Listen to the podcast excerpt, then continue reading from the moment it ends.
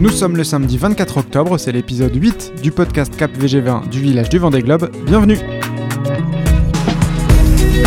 Bonsoir ou bonjour à tous, c'est Alexis Raison et pendant trois semaines je vous emmène avec moi sur les pontons des Sables d'Olonne.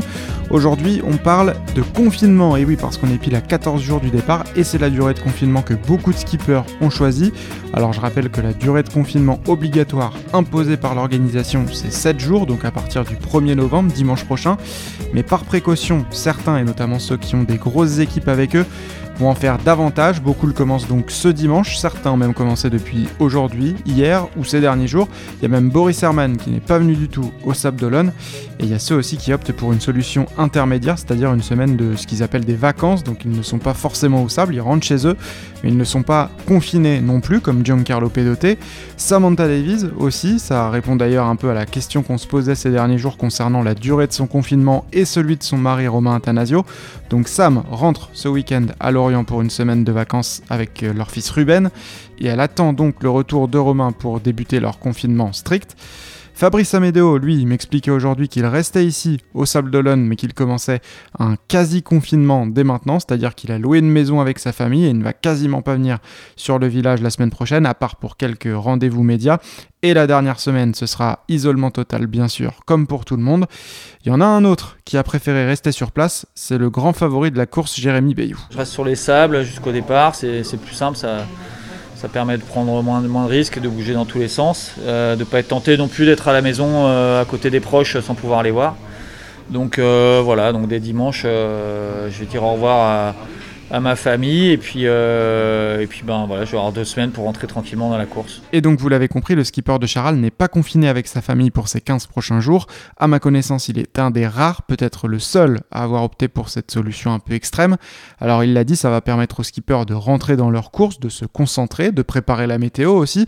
Quelques interviews en visio sont au programme pour tout le monde, finalement pas tant que ça, parce que les journalistes se sont bien organisés pour tout mettre en boîte la première semaine.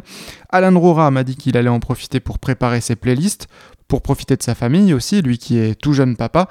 Et alors, au final, qu'est-ce qu'ils en pensent, ces skippers, de cette période de confinement? Est-ce que ça va être bénéfique? Au contraire, est-ce que ça va être perturbant? La réponse qui revient quasiment tout le temps ressemble à celle de Louis Burton. Il y a un petit côté stressant et inquiétant euh, parce que ça veut dire qu'il faut, euh, donner 100% de sa confiance euh, à l'équipe, etc. Et à côté de ça, il y a un côté euh, super cool parce que je sais que je vais pouvoir passer 4 euh, jours chez moi, une semaine chez moi avec mes enfants, avec ma femme et me reposer. Le skipper de Bureau Vallée, comme beaucoup d'autres d'ailleurs, maîtrise donc assez bien la formule désormais bien connue du en même temps.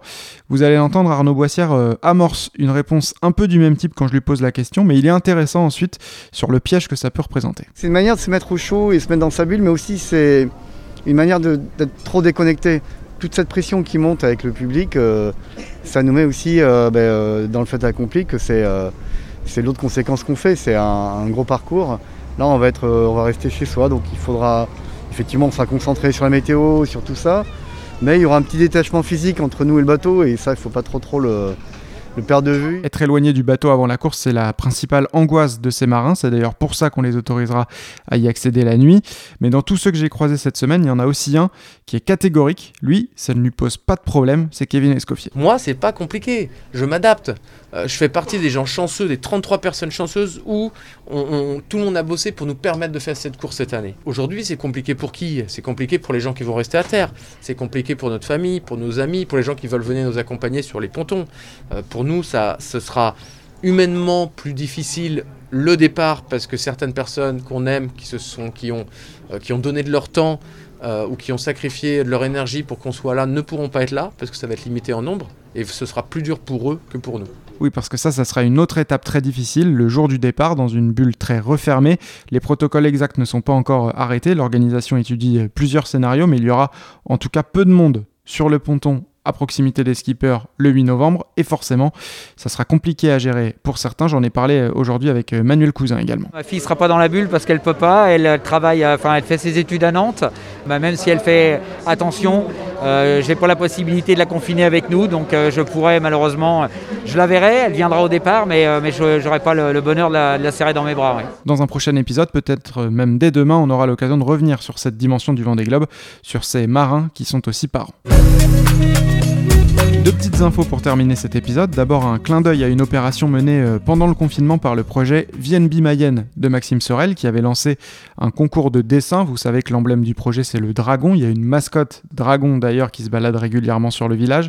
Il y a des dragons également sur les voiles du bateau, ça vous n'allez pas pouvoir les manquer. Et il y en a une de ces voiles qui sera customisée. C'est le gagnant du concours, Lucas, qui a eu le droit de dessiner, la chance de dessiner un dragon à son image, vert dans la voile noire, et les noms des 237 participants de ce jeu sont également notés sur cette voile d'avant, le J3 de Maxime Sorel, et voilà, elle a été déployée pour la première fois cet après-midi dans le vent sablé. Et puis l'autre chose à retenir de la journée, c'est sur Internet que ça se passe cette fois.